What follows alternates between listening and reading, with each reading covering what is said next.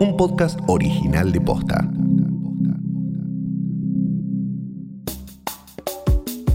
Hace unos días se filtró un posible acuerdo comercial con China para venderle cerdos. En las redes sociales explotó la discusión por el modelo productivo al que va a apostar el país en los próximos años y qué impacto puede tener esta alianza sobre el medio ambiente.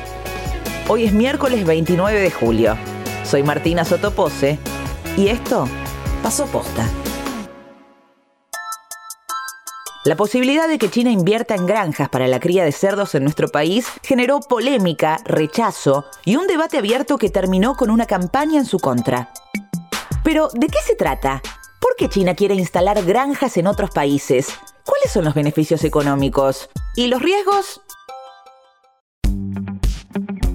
Primero, un poco de contexto. China es el principal consumidor de carne de cerdo del mundo y también el principal productor.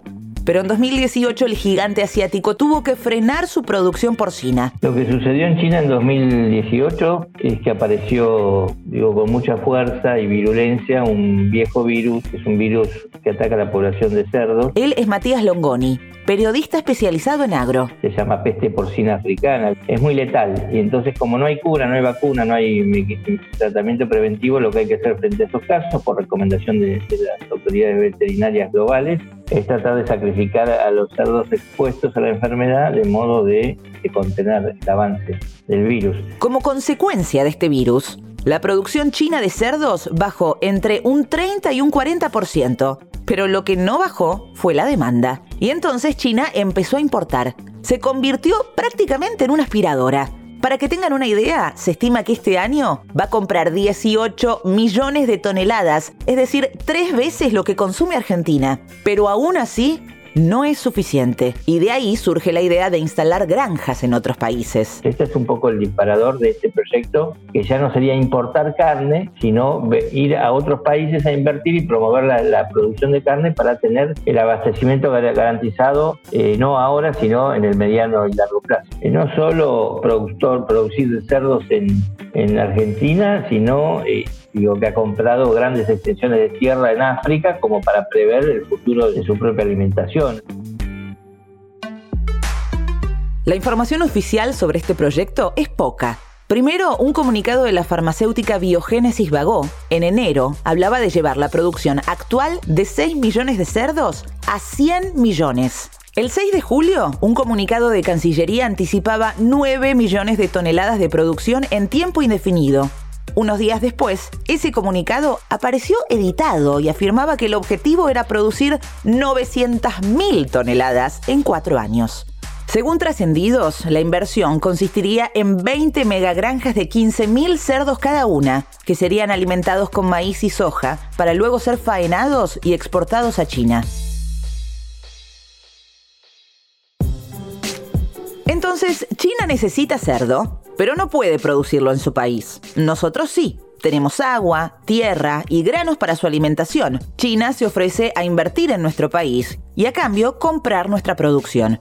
En principio no suena tan mal. Nuestro país está en crisis hace tiempo y necesita las divisas. Todos son beneficios hasta que entra en juego otra variable, el impacto ambiental de estas granjas. El modelo los va a llamar externalidades y externalidades son consecuencias que no se expresan en los costos, pero que al final de cuentas las eh, soporta la sociedad. Se transfiere el soportar esos riesgos a la propia sociedad. Marco Filardi es abogado especializado en derechos humanos y alimentación e integra la red de abogados por la soberanía alimentaria. Nos cuenta qué consecuencias podría tener la instalación de estas granjas en nuestro país. Uno, el mantenimiento o profundización del modelo de agronegocio transgénico, ya que la base de la alimentación de los cerdos serán los monocultivos transgénicos, con todos los impactos que venimos denunciando hace ya 24 años. Dos, destinar grandes cantidades de agua dulce, ya que se requieren 6.000 litros de agua dulce para producir un kilogramo de carne de cerdo, con el consecuente riesgo de escasez para otras finalidades esenciales. Tercero, la contaminación del aire, agua y suelo con nitratos. Cuatro, generar mayores emisiones de gases de efecto invernadero responsables de la crisis climática que estamos atravesando. En quinto lugar, la generación de enfermedades zoonóticas con potencial de generar epidemias. Recordemos que China decide tercerizar su producción porcina a la Argentina porque tuvo que sacrificar entre el 20 y el 50% de su stocks de cerdos por la peste porcina africana.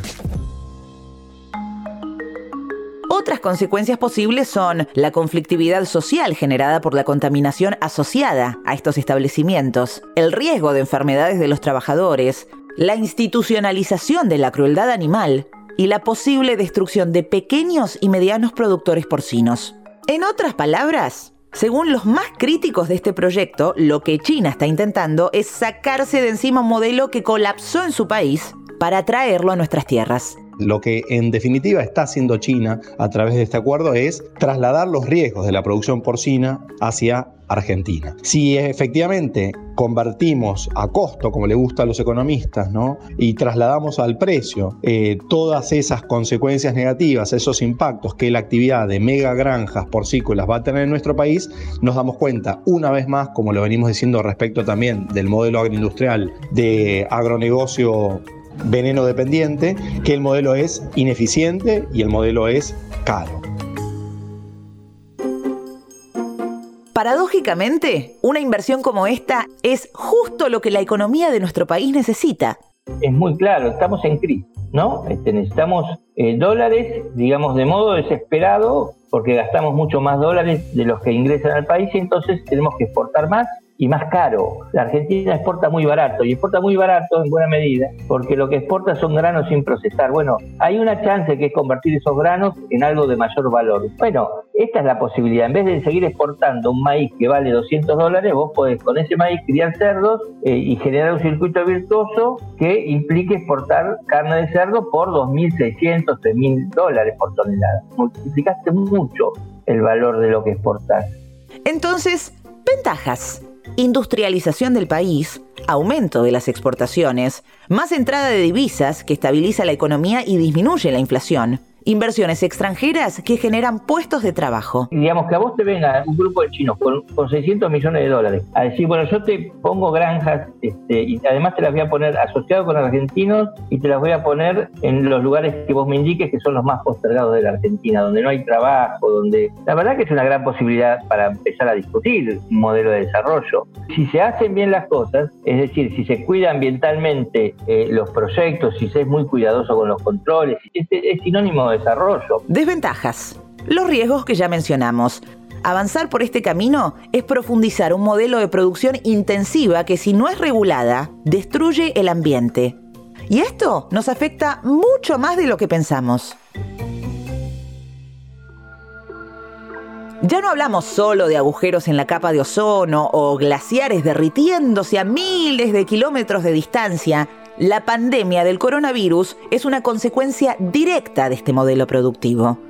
La presión desmedida que ejercemos sobre el ambiente es la razón por la cual surgen estas enfermedades zoonóticas, que a su vez generan la paralización de la economía a nivel mundial que estamos viviendo actualmente. Si querés saber más sobre por qué la manera en la que consumimos es responsable de la aparición del coronavirus, escucha nuestro episodio ¿De dónde salen los virus?, donde lo analizamos en profundidad.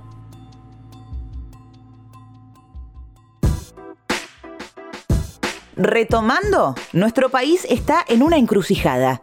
¿Qué modelo de desarrollo queremos? En principio, algo es seguro. Si profundizamos el camino actual, la cuestión ambiental no puede quedar afuera. Lo que yo digo es, eh, hacer bien me refiero a hacer bien las cosas, me refiero a que en la Argentina somos especialistas en hacer mal las cosas. Eh, y entonces, en realidad, después terminamos lamentándonos todos. Eh, ¿Por qué? O porque no se exigen estudios de impacto ambiental adecuados, o porque los estados son laxos en, los controles, eh, porque no se estudian bien las situaciones. Requiere que la política pública sea muy consensuada y que haya mucho control, que haya compromiso del Estado, que no, que no haya corrupción, que podamos establecer buenos planes de desarrollo y no malos planes de desarrollo, porque si no después en 15 años vamos a estar todos lamentando el costo ambiental y además vamos a tener una cáscara vacía de un criadero abandonado en medio de la región. Marcos, por su parte, propone un modelo alternativo. Una vez más decimos que hay otro modelo verdaderamente alimentario que es necesario, que es urgente y que es posible, que es un modelo de la, agroecología.